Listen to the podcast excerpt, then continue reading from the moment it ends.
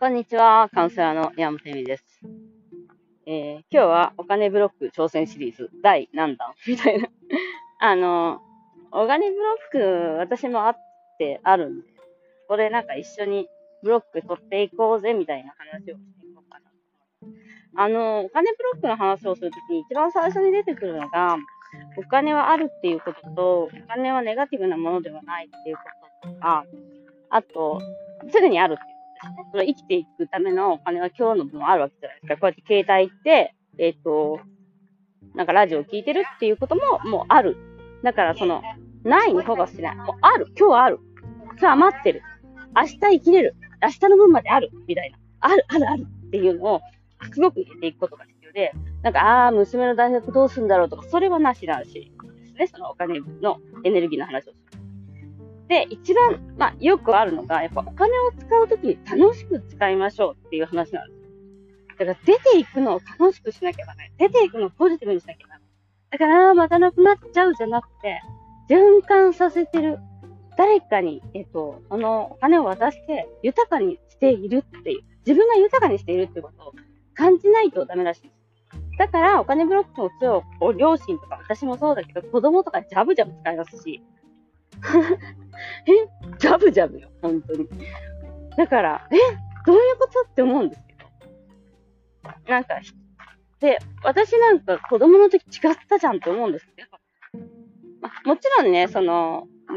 あの、破産するほどはつかないんですけど、私が思うにはジャブジャブ使う気がする。だからやっぱそういう、ほら、お金ブロック取らなきゃいけない人って子供とかジャブジャブ使っちゃうのなっていうのは感じますけど、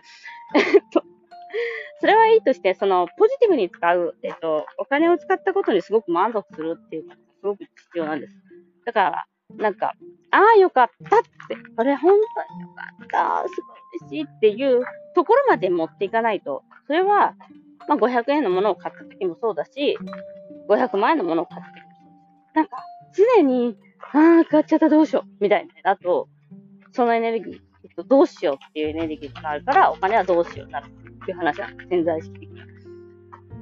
で、だから楽しく使うっていうところがすごく重要で、でもやっぱり使っちゃうとやっぱなくなっちゃうっていうのがすごい強いから、私たちはなんか、なんか水脈、水を飲んじゃってなくなっちゃうって思う人はいないんだけど、それぐらいその潜在意識って強いよっていう話なんです。で、私も今までいろんなものを、で、今回その、ちょっと怖いけど、そのね、シルクの何万円もする生地を買ってみたりとか。でね、シルクのものだったらまだよかった。生地ってさ、ほんともう自分で失敗して切っちゃったりとかするとさ、使い物になんなくなっちゃったりするんで、結構ビビった。で、まあ使ってみたりとかしてて、今、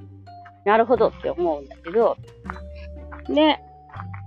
結局そのシルクの生地とか、なんだ、まあ、まあよくあるブランドもののね、ものとかもあるじゃない。まあ、セッションホテルホテル、バカンス。まあ、高い。高い、何？その、おしゃれな食事とか、まあ、よくインスタに載ってるよね。まあ、そういうのもね、まあ、できるようになるから、ある程度、やってみたんです全部。全部っていうか。で、まあもちろんその気分がいいとか楽しいっていうのもあったけど、私にとっては、一番気分のいい使い方っていうのは、えっと、なんか、なんだろう、その、不便なものがあった時に、すぐに直せるお金があるとか、すぐにお金で解決できるとかうん。あとなんか、財、えっと、お金に対使うことに対する自分が稼いだお金だと、その罪悪感を取ることができるんだっていうことで、同じお金だけど、た、えっと、夫が入れてきたお金を使うときの罪悪感はあったなと思うし、それはただ単に私が働いて稼いだということだけで変わるんだ。というふうに感じます。あ、それはね、なんか今、今ずっと他人のお金を使っている罪悪感がある方とかは別に自分で稼ごうというわけじゃなくて、勝手に自分がそうやって決めてきたな。すごいもったいなかったなって逆に思うんですよ。だって同じお金の使い方で同じお金を使ってんだったら、逆にもっと感謝して楽しく使えばよかったのに、だって、その、入ってきたところが違うだけだから、でも、それだけで、そのお金のエネルギーをネガティブにしたから、どんどん入んなくなったんじゃないかなって思います。だから、そういう意味では、逆に、そういう時ほどもっと感謝して、もっと楽しんで使わなきゃダメだったと思うんですね。で、まあ、いろいろやってみて、その、まあ、思った、先日も話しましたけど、今回その彫刻っていう 今まで買った本とかね、えっと、まあ、私あの趣味のための本とか、趣味のためのお金っていうのはすごいお金を使ってるので、あんまりその、ブロックがないっていうか、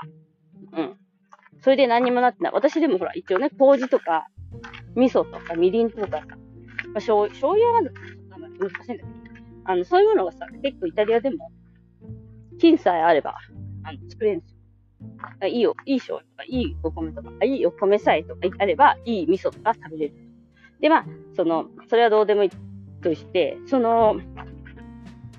うん、で、いろいろ買ってみて、今回その、私の好きな彫刻を初めて買ってみて、これかって思った。あの、本当に、もしこれ、これね、嫌いになったりとか、あ、やばいなと思ったら、まあ、ちょっと、売ろうかなみたいなのもあったんですけど、絶対売りたくないって思ったんですね。で、でも、こういうふうに自分の好きな世界とか、自分の OK 出せるもの、自分の趣味とかに OK 出せるものっていうことに対して、今まですごい、なんていうのかな。だから、他人軸だとブランドに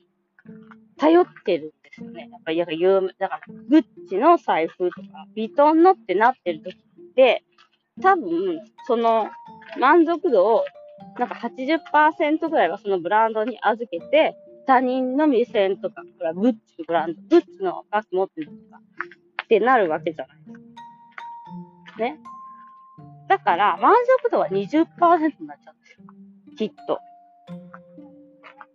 いくら高いものか、いくらいいものか。あ、結構自分が好きなものでもうあるんで、その使い心地がいいとか、もう使い勝手がいいとか、あとやっぱりね、あの、作りがちゃんとしてるとかいろいろあるんですけど、デザインがいいとかね。で、でもその中で本当に思ったのが、うん。うん、その、自分、私、なんだろう、すごいね、びっくりしたの、本当に。すごいビビったの、これを買うときに。でも、値段でビビってるんじゃなくて、こんなものを買っちゃっていいんだろうかっていうものだったんだよね。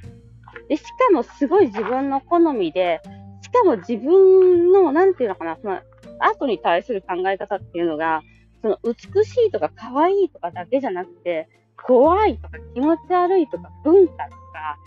人の考えとか入ってるものが好きなの。もちろん感覚的な超現代アートも好きなんだけど。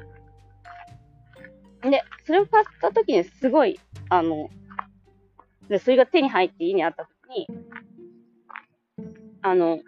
本当にすごいいいお金の使い方をしたなって思ったんです。その、まあ、その美、芸術家というか、そのアーティストの人を支えるっていう意味もあった。ももちろんその人、ゆ、ゆ、まあ、あの、別にお金に困ってないかもしれないけど、その、そのアーティストにも直接払うものだったから。でも、やっぱり自分のことを OK 出していくものってあるんだなと思ってびっくりしたんだよね。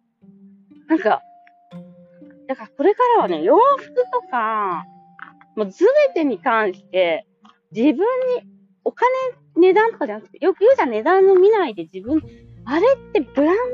ドの高いもの買えっていうことじゃなくて、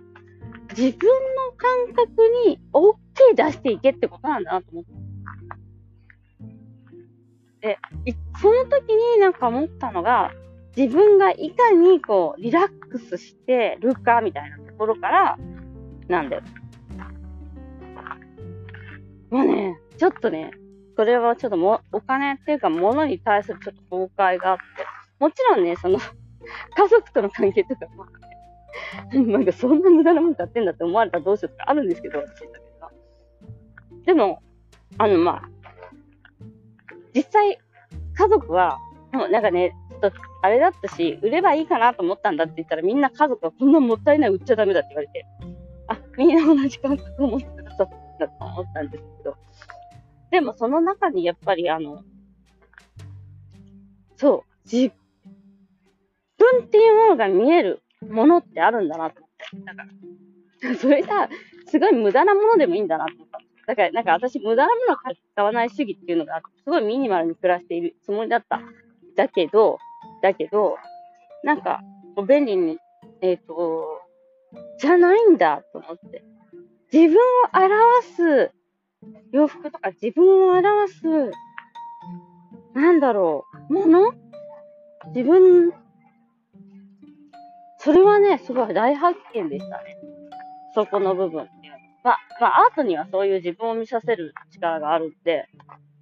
あな、あとなんか自分がアートがすごい好きなんだみたいなのも、なんか再発見することができたっていうか、